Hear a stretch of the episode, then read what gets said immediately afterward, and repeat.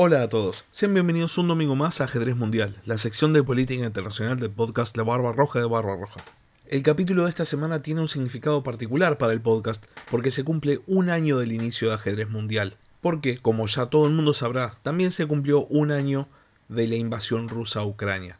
Lo que tiene interesante crear contenido y hacer este tipo de semanarios internacionales es que queda también como una especie de reseña histórica y si ustedes van para atrás, si escuchan los capítulos de hace un año, pueden seguir semana a semana, capítulo a capítulo, cómo se fue desarrollando el conflicto, cuáles eran las noticias que iban llegando y cuál era la información que teníamos del otro lado del mundo. En el capítulo de esta semana vamos a volver a hablar acerca de la invasión rusa a Ucrania, porque hay noticias muy interesantes desde el plano geopolítico y también vamos a hablar de un potencial cambio en una de las regiones más conflictivas del mundo. Así que empecemos el capítulo de hoy. Sean bienvenidos a la Barba Roja de Barba Roja, un espacio para hablar sobre curiosidades de la historia.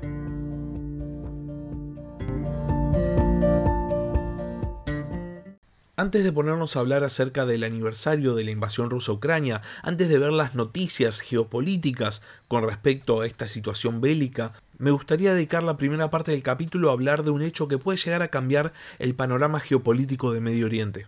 Y cuando hablo de Medio Oriente, en este caso me refiero al levante mediterráneo, a la situación de violencia constante que se vive entre Israel y Palestina.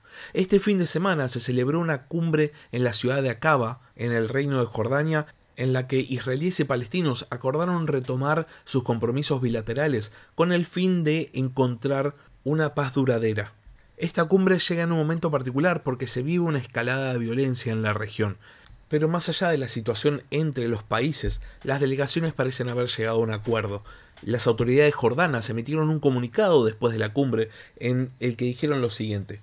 Tras unas conversaciones integrales. Los participantes han anunciado que las partes israelí y palestina han confirmado su compromiso con todos los acuerdos previos entre ellos y para trabajar por una paz justa y duradera.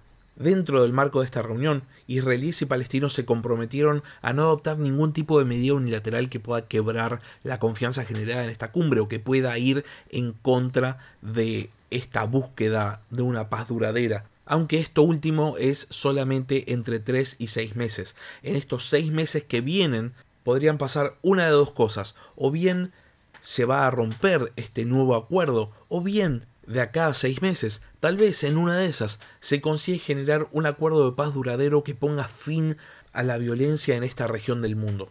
Ahora bien, al margen de la cumbre en sí y del acuerdo alcanzado, es muy interesante ver cuáles fueron los jugadores, cuáles fueron los participantes de esta cumbre. Estuvieron obviamente autoridades israelíes, autoridades palestinas, también Estados Unidos, Egipto y Jordania. De hecho, la cumbre misma pareciera estar auspiciada por Jordania y podría transformarse en una enorme victoria geopolítica para este reino de Medio Oriente.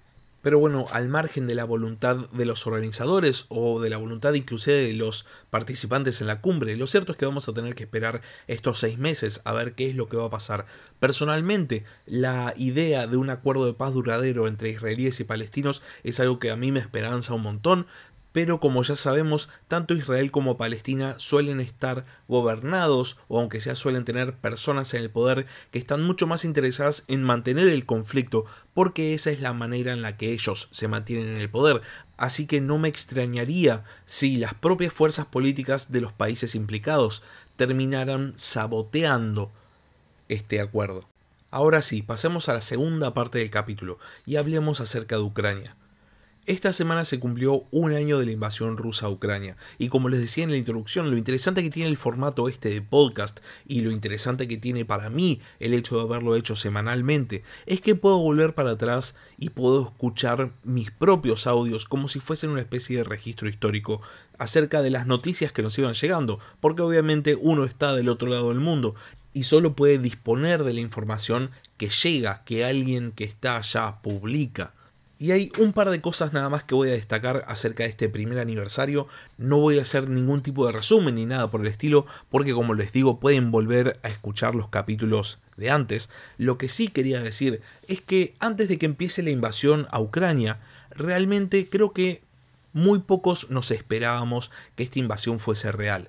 La idea de un país invadiendo otro país parece algo ya del siglo pasado, eh, es una noción que parece que pertenece a la historia, porque hoy en día las guerras se libran de otra manera. Entonces, cuando Rusia empezó a golpar tropas en la frontera ucraniana, realmente todos pensamos que era un bluff, pero esto obviamente no fue así.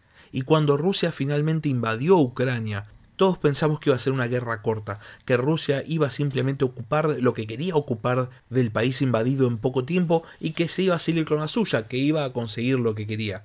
Pero esto tampoco fue así.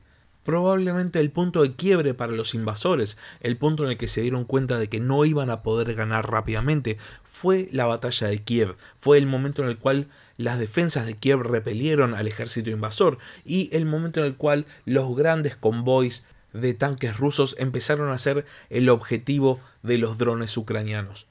A partir de ese momento, en Ucrania se vive una situación bastante particular, mucho más parecida por cuestiones de logística y de estrategia a las guerras tradicionales que a las guerras modernas. En Ucrania se forman líneas, se forman frentes, hay ofensivas a gran escala y por sobre todas las cosas hay una sensación de estancamiento. Pareciera que la guerra no avanza, pero tampoco retrocede, no se va a ningún lado.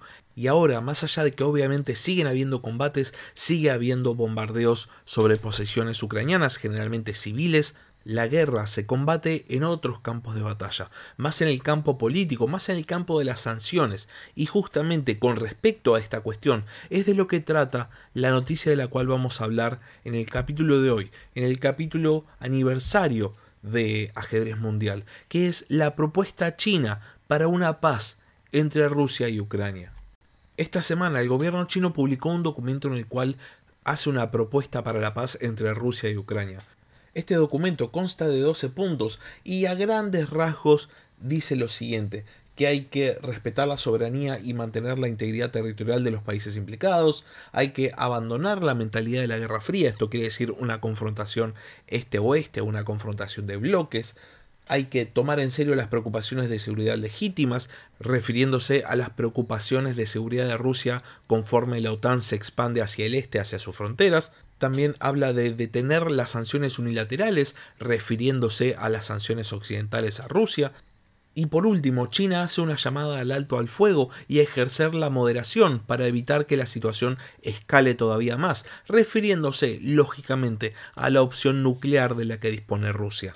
Hay un par de puntos acerca de este documento que llaman especialmente la atención.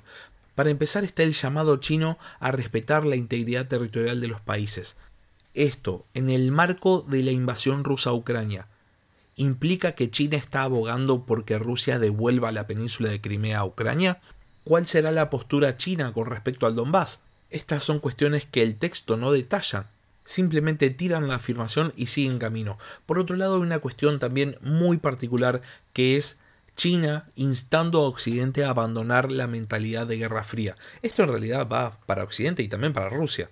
En el caso de Rusia, es como si China estuviese retando a Vladimir Putin, diciéndole no puede ser que sigas hoy, 2023, pensando como pensaba la Unión Soviética, que pienses que todo Occidente quiere destruir a Rusia. Porque de hecho esta semana Vladimir Putin dijo textualmente que Occidente quiere destruir a Rusia.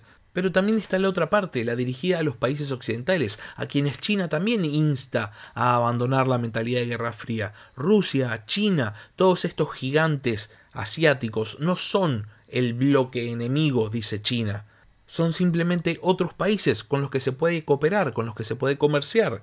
Así que bueno, deja bastante que pensar esta declaración de China, porque como vimos es muy, muy ambigua. Y como es tan ambigua, cayó muy bien tanto en Rusia como en Ucrania.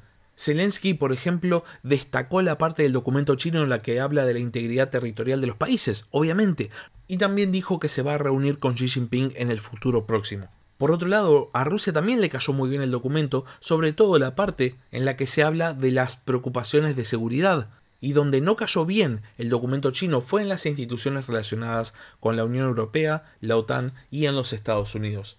Y acá vamos a empezar a enumerar. Por un lado, Stoltenberg, el secretario general de la OTAN, dijo que China no puede mediar en el conflicto porque está del lado de Rusia. Von der Leyen, la presidenta de la Comisión Europea, dijo que el documento no es una propuesta de paz, sino que simplemente es una enumeración de principios.